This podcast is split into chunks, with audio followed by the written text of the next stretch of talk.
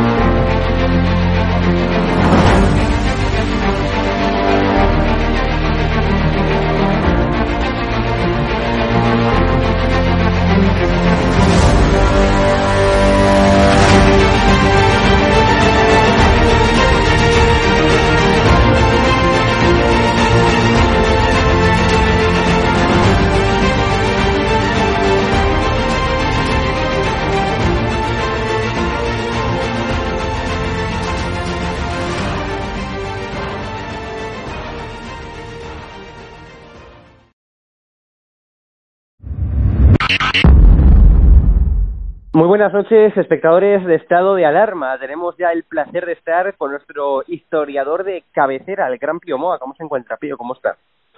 Hola, buenas. Pues bien, como todos, contra estas dos plagas, la, la del virus y la del gobierno. Tal cual. Bueno, pues eh, si tiene algún tema de actualidad que comentar, esa semana hay muchos, ¿no? El tema del patrimonio de Pablo Iglesias, eh, lo que sucedió ayer, ¿no? Eh, con Pablo Iglesias y ese grupo de, de personas, ¿no? Ahí en, en Coslada. Eh, ¿Qué opinas de todo esto, Pío? Sí, bueno, eso son cosas menores realmente, eh, Hmm. propias de, a saber si lo de lo de Vallecas lo ha montado el- los propios de Podemos, Sí. a saber, ¿no? Por Sí. otra parte, eh, eh, descerebrados los hay en todas partes, ¿no? Claro. Eh, yo, eh, hay que decir eh, sobre lo que he comentado un poco brevemente, ¿no? Es lo Mm. del lo del nuevo, ¿cómo se dice? Lo del nuevo gobierno, vamos, la- el gobierno más feminista y todas esas Sí. historias, ¿no?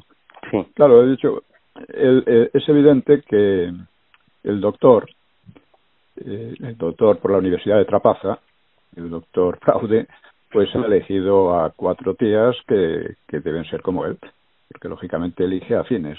O sea, el gobierno es un gobierno mm, miserable, un gobierno de delincuentes, básicamente, y eh, lógicamente elegirá a otros como él. ¿eh? Bueno, el, he comentado otras cosillas que han pasado, como Sí. que Ayuso haya regalado la medalla de oro de la comunidad, nada menos que a Cifuentes, la del máster. ¿eh? Eh, ya sabe usted el juicio que le han hecho, ¿no? Y cómo ha resultado, ¿no? O sea Sí. que los culpables eran los que le dieron el máster, no ella.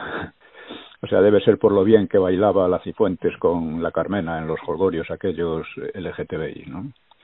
Eh, debe ser por eso, su mérito, digo yo, ¿no? Hay otras cosas de más enjundia. En primer lugar, ante el 1 de abril, yo vengo en el blog eh, haciendo campaña. El 1 de abril es una, una fecha histórica para España porque significó la derrota del Frente Popular, o sea, de los separatistas y de Sí. los eh, totalitarios, y abrió un periodo nuevo, en, primero, en primer lugar, la, el periodo de paz más largo en varios siglos, que continúa, aunque malamente, eh, el, el periodo de mayor prosperidad, que también continúa de una manera bastante mala, eh, un periodo de reconciliación que se trata de echar abajo sembrando odios de, de todas clases, etcétera, ¿no?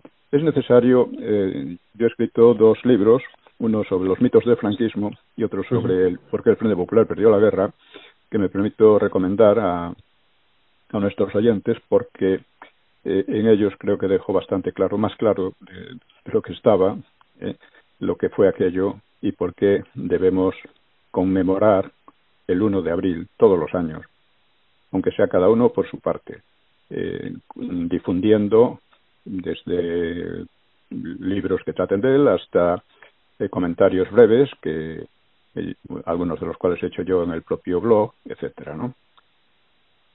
He tratado, bueno, el problema que se viene encima de los de las elecciones de Madrid. Dice eh, Ayuso lo ha hecho muy bien eh, resistiendo el sabotaje del doctor en la cuestión de la pandemia, pero su ideología básica sigue siendo la del PP, y no hay que olvidarlo. ¿no? la medalla de oro de la comunidad de Cifuentes ya indica algo. De hecho, Ayuso ha estado apoyando todas las medidas del PP durante años. ¿no? Y muchos votantes de Vox pueden hacer su voto inútil si lo orientan a Ayuso. Votar a Vox es votar contra el doctor, y lo que él supone. Votar a Ayuso es votar contra el Coletas, pero el doctor es un peligro mucho mayor que el Coletas. Nunca está de más insistir en eso. El antifranquismo es la seña de identidad de los partidos políticos e intelectuales más notorios por su corrupción, su odio a España y sus medidas liberticidas. El antifranquismo es el cáncer de la democracia. Y ahí han caído prácticamente todos. También eh, es necesario insistir en que el antifranquismo necesita leyes de memoria de tipo soviético porque es incapaz de sostener sus versiones en un debate libre. Eh, respecto a la pandemia, pues creo que no es justo acusar de pasividad al gobierno ante la pandemia, puesto que ha elevado la mortalidad proporcional a uno de los primeros puestos del mundo, si, si es que no al primero, ¿no? Y esto no se consigue con pasividad o negligencia. Esto requiere mucha dedicación. eh, he tratado quiero mm, hablar de un tema del que casi nunca se habla, y es Gibraltar, eh, es un tema básico, como, como de la colonización cultural por el inglés, que tampoco habla nadie, como si está ante nuestros ojos y parece que nadie se quiere dar cuenta, ¿no? Bueno, pues he leído en un blog, eh, General Dávila, que, que Inglaterra piensa aumentar notablemente sus gastos militares para los próximos cuatro años con vistas a afrontar unos riesgos bélicos, bélicos incluso globales, que, van en crecimiento y que se prevé que aumenten en, la, en esta década. Debe señalarse que Inglaterra es el país europeo, después de Noruega, que tiene mayor gasto militar per cápita, o sea, por habitante, con diferencia, ¿no? Como cuatro veces España o más, ¿no?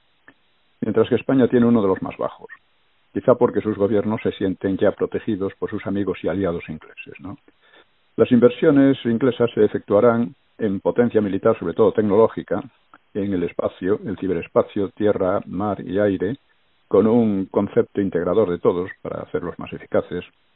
Y su objeto es asegurar los, que, asegurar los eh, intereses ingleses no solo en la metrópoli, eh, sino en todos los eh, sino, eh, en todas sus posesiones de ultramar no ellos tienen una mentalidad imperial aunque hayan perdido el imperio no y entre esas eh, posesiones destacan Gibraltar y sus aguas textualmente la mentalidad inglesa como digo sigue siendo imperial y también debe recordarse que mantiene una relación especial con USA como el auxiliar más importante de la política internacional useña, claro, de Washington. Eh, Gibraltar, pues para Londres, tiene máximo interés estratégico por el control de una vasta zona del Atlántico y como puerta al Mediterráneo, que una vez perdido el control de Suez en 1956, pues Gibraltar ha adquirido en ese sentido una importancia mayor, ¿no? Así como también eh, tiene eh, intereses estratégicos ante una eventual agresión a España, ¿no? Porque eh, Londres se esfuerza en controlar la política interior y exterior de, España. Eh, de ello hay mil manifestaciones, ¿no? Una de las más flagrantes es el llamado Instituto Elcano, que debería llamarse Instituto Francis Drake, destinado a orientar las políticas de Madrid. Esto es muy significativo y que lo dirige un inglés, claro. Eh, se trata naturalmente de un control a costa de España, porque no solo invade territorio estratégico español, sino que compromete a la propia España como auxiliar de los intereses ingleses. O sea, una muestra de ello es el papel impuesto al ejército español de provocar a Rusia, con la que no tenemos ningún conflicto por cuenta de la OTAN. Es decir, un ejército al que los gobiernos españoles pues meten en operaciones de interés ajeno, bajo mando ajeno y en idioma ajeno. ¿no? Todo esto les parece muy bien a los indecentes e hispanófobos gobiernos españoles, tanto del PP como del PSOE, pero no puede ser aceptado por ningún español con una mínima conciencia de los intereses de su país. Los gobiernos españoles, entre comillas, desde la transición, se han afanado en anular la victoria política en la ONU conseguida por el régimen de Franco y han convertido a Gibraltar en un.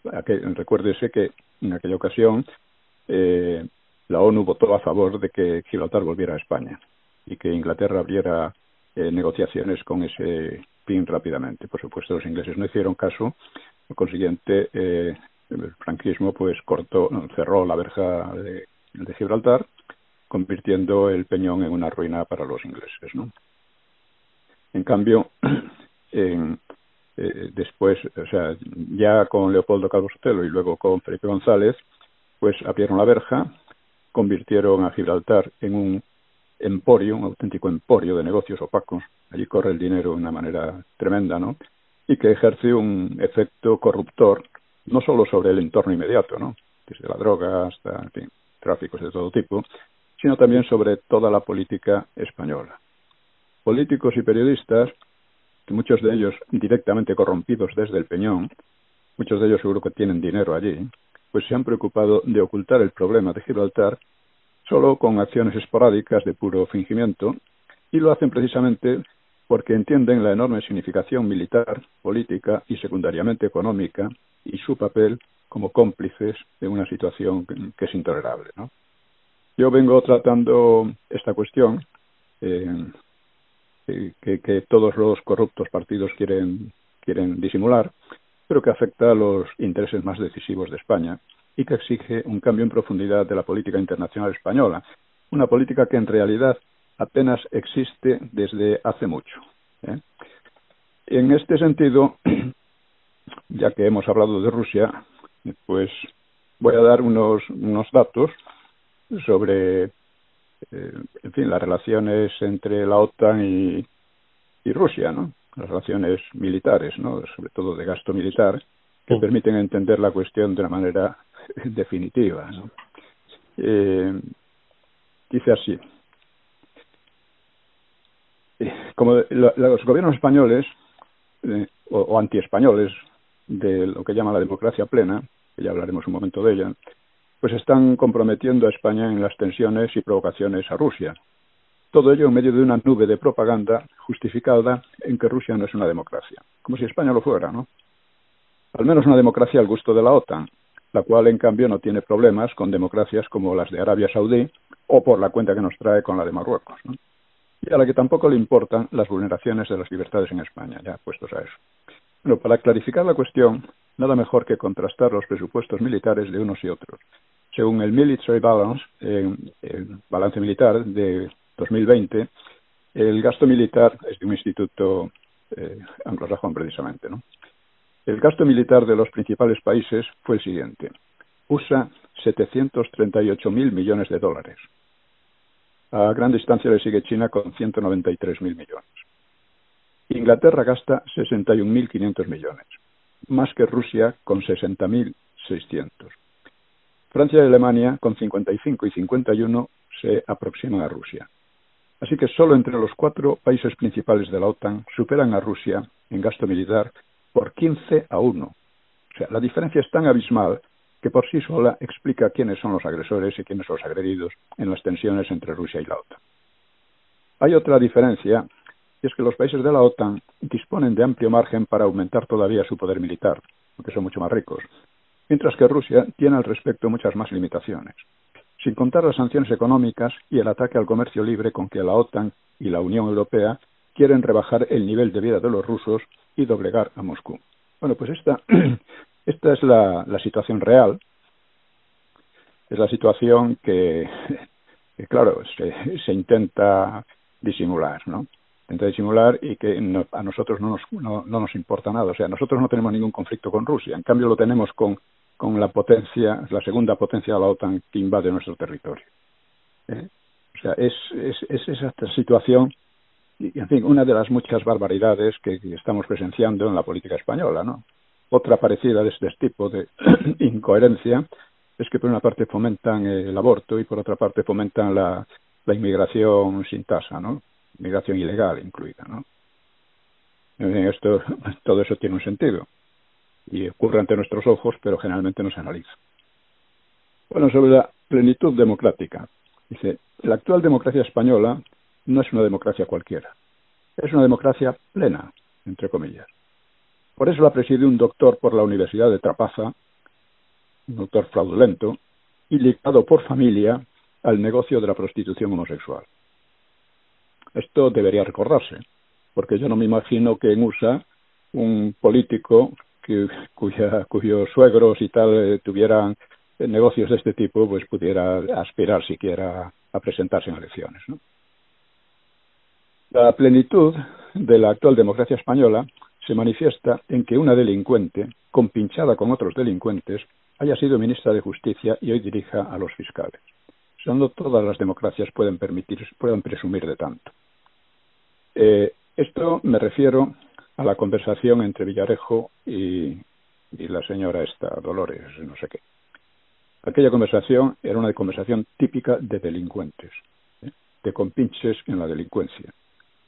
Y esta señora, que además no trajo consecuencias, porque, por ejemplo, hablaban de, de delitos graves, de jueces, de jueces mezclados con la pedrastia, y no tuvo ninguna consecuencia. ¿Por qué? Pues que trabajan así. O sea, sabiendo los, o sea, los puntos débiles de jueces y de no jueces y otra gente, pues pueden tenerlos bien, bien amarrados, ¿no? Y esto es la clase de democracia que tenemos.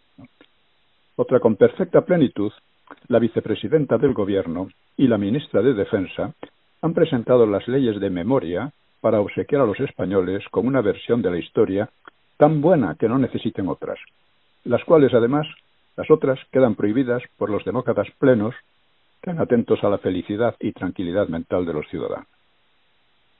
Y ejerciendo su plenitud democrática, la jefa del Parlamento de Cataluña se declara enemiga de España y de la Constitución ejerciendo un cargo público regional de máxima relevancia. O sea, esto es un golpe de Estado permanente. ¿eh? O sea, sin este Estado permanente sería plena la democracia actual.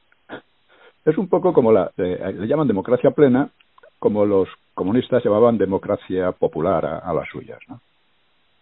Las ministras y algunos ministros homosexuales han impuesto leyes que invierten la carga de la prueba del delito y consideran a los hombres en general violadores y asesinos de mujeres, si ante una acusación no demuestran lo contrario. O sea, son leyes también de plenitud. Los gobiernos, tanto del PP como del PSOE, han regalado a los separatistas vascos, catalanes y otros todo tipo de facilidades para sus propagandas y políticas contra España, contra la unidad de España. ¿Por qué lo han hecho? Porque no son unos demócratas cualesquiera, son demócratas plenos, para, me refiero a los gobiernos del PP y del PSOE. Para ser demócrata pleno hay que ser de ideología LGTBI, multicultural, multiculturalista, feminista abortista, anticristiana, moderada o radicalmente hispanófoba, pro Bruselas y pro separatistas. Sin esas condiciones no hay plenitud que valga.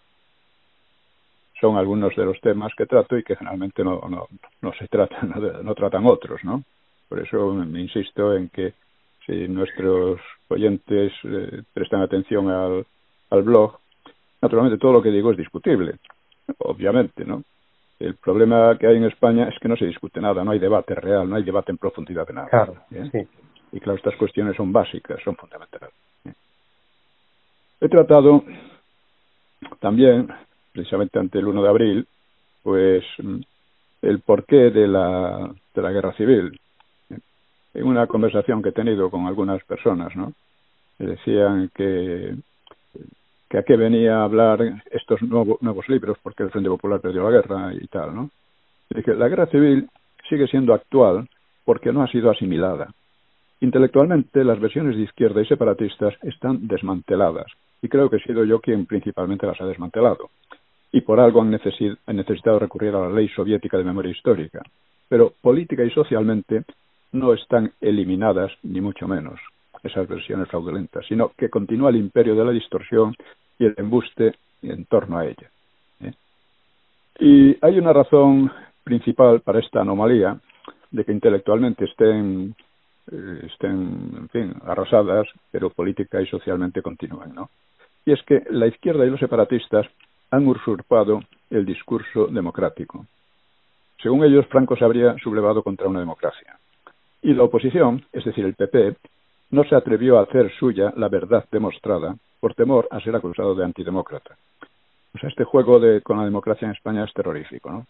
Por otra parte, nuestro europeísmo de pandereta exigía respetar la identificación de la guerra de España con la europea, identificando al franquismo como un residuo intolerable de los regímenes derrotados en Europa. El PP, lo digo siempre, es un partido de señoritos cutres y oportunistas. Han aceptado la tosca mentira de la memoria histórica y han escupido sobre las tumbas de sus padres y abuelos. O sea, eso, qué caterva, ¿verdad? Eh, Es decir, que mm, me decía la otra persona, sus versiones sobre la guerra entonces tendrían que haber sido adoptadas por el PP o por un partido de extrema derecha para irse imponiendo en la sociedad, desafiando también el discurso europeísta de Preston, etcétera, ¿no? Y le dije, bueno, claro, tenemos un problema.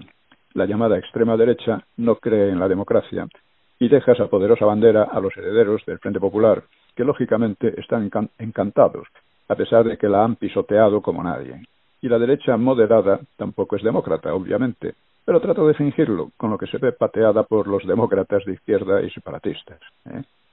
La guerra en España fue, para empezar, muy distinta de la europea. Algo tuvo que ver con ella, pero muy poco. Ninguno de los bandos en España era democrático, pero hay que entender por qué. La República llegó como un intento de democratizar un país que de hecho ya era antes una democracia, si entendemos por ello las libertades políticas, que no hay que confundirlas con las libertades personales. Las políticas son las que, eh, digamos, permite el Estado, eh, la ley, mientras que las personales eh, son las que tenemos todos al margen de que nos digan que, que, está permitido o no está permitido, ¿no? Si entendemos las libertades políticas y las elecciones. Pero lo que la República tuvo de demócrata fue arrasado por izquierdas y separatistas. Primero con la insurrección de 1934 y luego con el proceso electoral de 1936 y la hora de terror y violencia que siguió. Lo he recordado en la Segunda República, recientemente publicado. ¿no? Aunque parezca mentira, esto no fue nunca explicado con claridad, pues la mayoría de los libros se pierden en mil detalles en los que el asunto principal queda difuminado o confuso. El Frente Popular destruyó la República. No hubo una lucha entre republicanos y, monárquicos, digamos, durante la guerra. No, no, hubo nada parecido a eso, ¿no? O sea, la derecha aceptó la República, de mala gana pero la aceptó, aceptó su legalidad. Los otros, en cambio, no aceptaron a la derecha, que representaba a la mitad del país, y al no aceptarla destruyeron dos cosas. La disposición de la derecha a aceptar la República, que llegó un momento entre, ante tanta vulneración y violencia, pues tuvieron que rebelarse, y al mismo tiempo destruyeron la democracia misma, lo que había de demócrata, de, demócrata en la República. Destruyeron la democracia y la desacreditaron para un largo periodo. Y hoy están empeñados en un nuevo proceso destructivo. ¿eh? Porque la, eh, una de las cosas que hacen es siempre desviar la cuestión esencial de lo que defendía, lo que quería cada, cada bando, a, a, que si hubo más o menos represión y fusilamientos, ¿no? sobre todo en la posguerra. ¿no? Bueno, eso lo hacen por desviar la cuestión de lo esencial. La, guerra fue una lucha entre los que querían descuartizar España y montar uno o varios regímenes soviéticos y los que no estaban dispuestos a ello de ningún modo.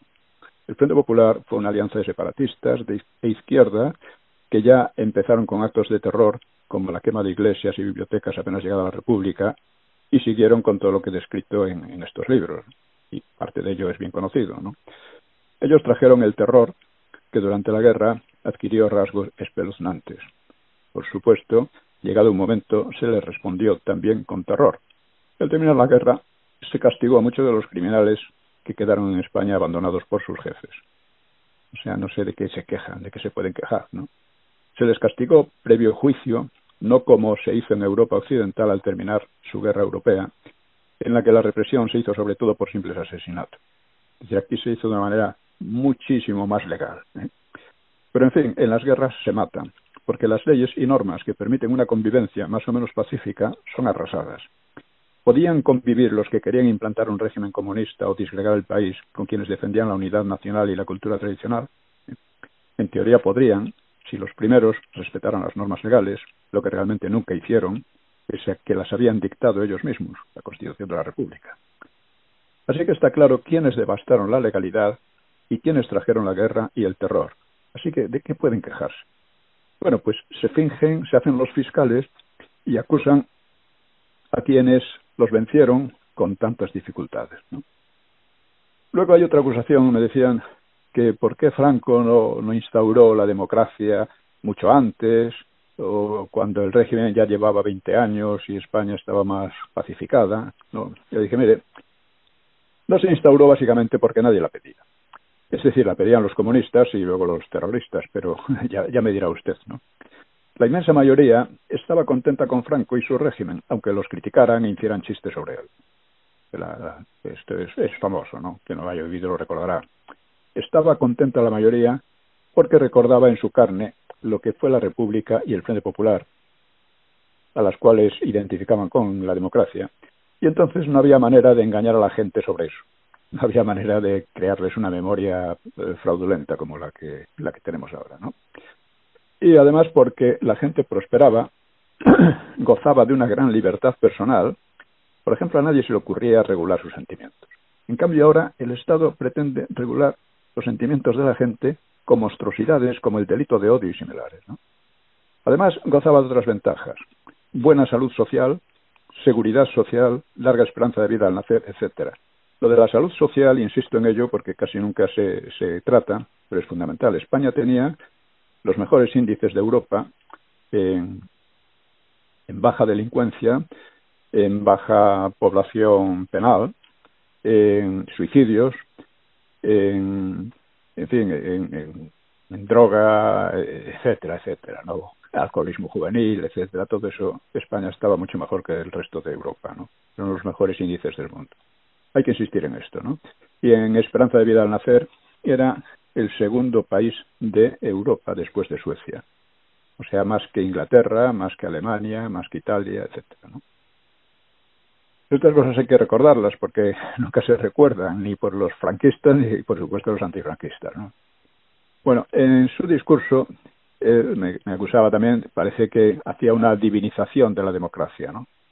Así que hay que explicar un poco la cuestión de la democracia, lo he explicado en un libro, la guerra civil y los problemas de la democracia en España, porque en España no hay propiamente una, un pensamiento de, de ese estilo. ¿no? El prestigio de la democracia viene en gran parte de su falsedad etimológica, la del gobierno del pueblo, por el pueblo y para el pueblo, como decía Lincoln, ¿no? Eh, pero la democracia es un régimen de oligarquías, como todos los regímenes habidos en la historia y como no puede ser de otro modo. O sea, el pueblo sobre quien puede gobernar si no hay nadie fuera de él. ¿eh? O sea, todos los regímenes se han justificado en que procuraban el bien para el pueblo y el orden social. O sea, todo el pueblo, pero sin el pueblo, era el lema del despotismo ilustrado. Y, eh, lo que pasa es que la democracia da mayor protagonismo al pueblo con las elecciones. Y por otra parte, las oligarquías siempre tienden a expandir su poder y a gobernar en interés propio. El pensamiento político europeo desde San Isidoro puede entenderse como la búsqueda de medios para evitar la tiranía. La democracia es eh, solo un tipo de régimen históricamente muy reciente que afirma libertades y derechos personales, separación de poderes para hacerlos efectivos y regulación de sus luchas, eh, de las luchas por el poder que siempre hay entre las oligarquías, mediante elecciones periódicas. Cada partido es una oligarquía que aspira al poder, ¿no? En las elecciones no, no elige el pueblo, porque en el pueblo hay muchos intereses opuestos y partidos, ¿no? sino que elige la fracción de él más numerosa en un momento dado, aunque también puede ser una menos numerosa por alianzas entre partidos, ¿no? como estamos viendo por otra parte. Pero quien gobierna eh, o sea, es la fracción del pueblo la que elige, pero quien gobierna es el partido, es una oligarquía, ¿eh? o más propiamente es la camarilla dirigente del partido. Este sistema puede degenerar, lo ha, degenerado a menudo y en España lo hemos visto, en la República y demás, y volvemos a verlo ahora, ¿eh? Pero en esta democracia plena, ¿no? Pero en principio tiene amplias ventajas. Primero, dificulta un poder tiránico, permite que la lucha entre oligarquías se desarrolle pacíficamente a través de elecciones y que la sucesión en el poder se haga sin derrocamientos y violencias. Como en España no existe pensamiento democrático, los políticos parlotean de las ventajas, pero no ven los peligros. Y en cuanto a los peligros, la democracia parecía triunfadora absoluta al hundirse la Unión Soviética y actualmente está también en crisis y encauzada hacia terrenos de despotismo y manipulación peligrosísimos, ¿eh? partiendo precisamente de USA, y esto debe analizarse, que no se analiza todo, en fin, pero es un problema muy grave, ¿no? El hecho de que se impongan unas oligarquías LGTBI, eh, multiculturalistas, etcétera, como las que tenemos en la Unión Europea, ¿no? Que no responden ni a los intereses del pueblo ni nada. O sea, una situación como pasa en USA, en la que los medios de, masas, que son los medios de creación de opinión, pues estén casi unánimemente en contra de la mitad del país, de la mitad que votaba Trump. Bueno, pues esta es, eh, son problemas muy serios y que tendrían que analizarse, porque ya en el siglo XIX Tocqueville, eh, uno de los grandes pensadores liberales, pues eh, previó la posibilidad de una degeneración que llamaba despotismo democrático, en el que la decía la el, ser humano llegaría a perder parte de los rasgos que le distinguen. ¿no? Y esto lo estamos viendo ahora. Todo esto es necesario hablar mucho de ello, discutir. Por desgracia, insisto, no hay debate.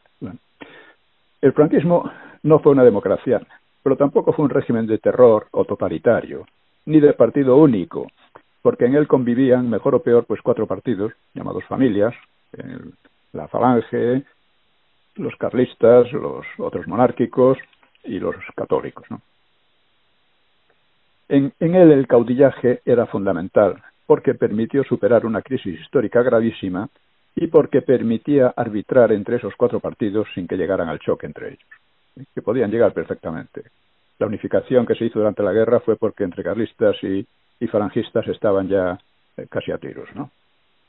Pero el sistema tiene el inconveniente de que, aunque en tiempos de crisis puedan surgir caudillos con talla de estadistas, cosa que no siempre ocurre, ni mucho menos, ¿eh? no, no hay modo de asegurarles herederos a su altura, y de hecho casi nunca sale. Y una vez superada la crisis, la vida se desarrolla de otra manera, sin exigir caudillaje. Ahora bien, los méritos de Franco y su régimen son tales que se impone una doble tarea. Primero, restablecer la verdad histórica acerca de él y examinar qué lecciones puede proporcionar para sanear la actual democracia que actualmente, que evidentemente está enferma. O sea, del franquismo quedan muchas cosas. Por no decir más, queda la unidad nacional, que estaba en grave peligro en, la República y sobre todo en el Frente Popular, ¿no? Queda la unidad nacional, aunque muy socavada. Queda la concordia nacional, aunque sometida a nuevas siembras de odios. ¿eh? Porque en el franquismo eh, los españoles se reconciliaron y eso fue lo que permitió el paso a la democracia no el que se reconciliaron los políticos, como se suele decir. ¿eh? Queda también una prosperidad que, aunque sujeta a crisis fuertes que hemos tenido y a un paro muy alto, pues se ha mantenido todos estos años.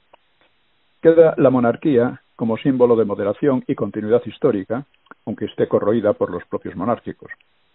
Queda un margen de independencia y soberanía, aunque muy mermadas por unos partidos sin formación ideológica e histórica, como decía un catedrático de, la derecha, ¿no? que, que eso es lo que faltaba a la derecha. Queda una de las esperanzas de vida al nacer más altas del mundo.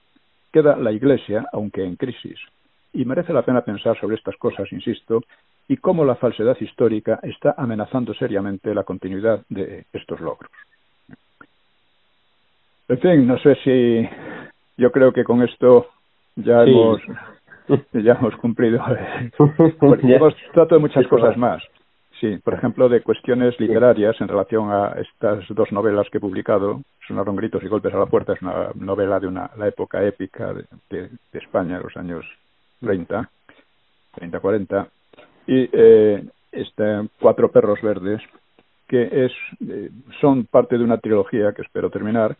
Eh, la segunda parte ya recogió un ambiente completamente distinto de aquellos años de, la guerra y demás, de la guerra mundial y del Maquis y eso, y recoge más bien los problemas y actitudes que se daban en, a finales de los años 60 sobre todo entre la, parte más inquieta, ¿no? Los jóvenes eh, universitarios y demás, ¿no? El problema mm. de, del comunismo y otras muchas más.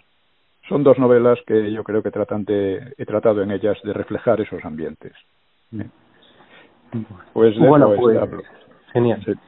Bueno, pues tío, eh, nada, como siempre recordar a, la, a, los espectadores, ¿no? A la audiencia que te pueden seguir en tu blog en piomoa.es o .com, ¿no? ¿Cómo es? Eh, Fiomoa.es o Más España y Más Democracia. Que es como Perfecto. ¿Eh? Pues ahí queda dicho ya para que la audiencia te siga. Y nada, muchísimas gracias, eh, Pío, como siempre. Pues muchas gracias a vosotros. Y lo digo de verdad porque soy la persona más vetada de este país. ¿eh? Me han vetado un montones de veces. Bueno, pues nosotros, como siempre, defenderemos la, la libertad, ¿no? Pero la libertad real, no la que pretenden vender esa panda de, de liberticidas, ¿no? Como lo son el gobierno social comunista y todos sus aliados mediáticos, ¿no? Entonces nosotros sí que defendemos la libertad y por supuesto tú siempre tendrás tu cabida aquí en Alarma, Pío. Pues muchas gracias ¿eh? y un abrazo a todos. Muy buenas a todos, esto es Estado de Alarma. Hoy estrenamos este programa por YouTube de media hora de duración. Estaremos de lunes a jueves a partir de las ocho y media de la tarde. Y este programa nace porque al igual que tú estás cabreado con ese gobierno central que podría haber hecho mucho más contra el coronavirus que ya se ha llevado cerca de 3.500 personas por delante, ese gobierno que nos mintió, que nos dijo que solo iba a haber un contagio y que podría haber actuado antes, viendo la que estaba cayendo con la pandemia tanto en China como en Italia, pues hemos decidido montar esta plataforma de libre expresión ante los intentos del gobierno central de usar ahora los minutos de televisión pública que acaparan para lanzarnos desinformación y propaganda. Por eso desde aquí vamos a desmontar sus mentiras, vamos a daros la verdad y vamos a apoyar a los profesionales sanitarios, a la fuerza y el cuerpo de seguridad del Estado y a esa población civil que vive confinada, que vive aislada y harta de ver al vicepresidente del gobierno saltándose la cuarentena hasta en tres ocasiones.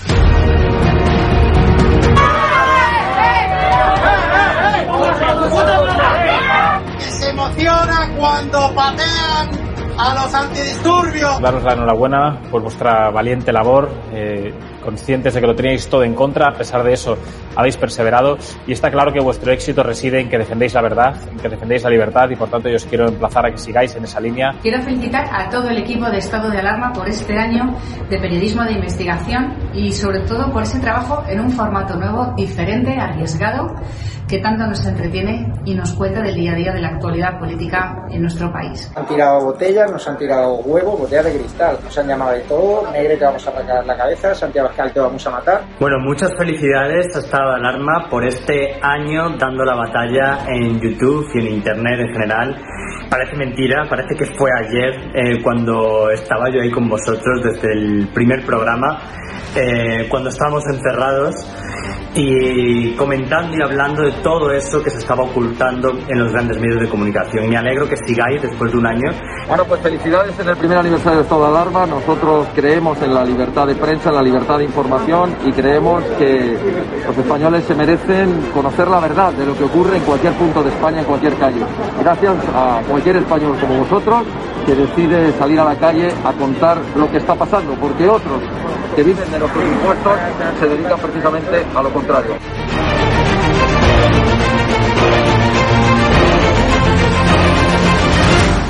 El presidente de Vox, Santiago Ascal, aquí en exclusiva con estado de alarma. Quiero saludar a mi amigo Javier Negre y a todo el equipo de estado de alarma por un nuevo año de éxitos y que sean por lo menos 10 más, que no os calléis nunca nada, que sigáis en la línea que estáis haciendo y como decimos en mi tierra, siempre fuertes, que vosotros tenéis tres cojones como nosotros saldremos los españoles. Con el paso del tiempo se acaba viendo la verdad. Muchísimas felicidades a Estado de Alarma por vuestro aniversario. Seguid defendiendo la libertad y un fuerte abrazo. Mm, solo puedo tener palabras de, agradecimiento a Javier, demostrar pues una vez más que cuando todo se pone difícil, cuando la gente dice que no puedes, ahí estáis.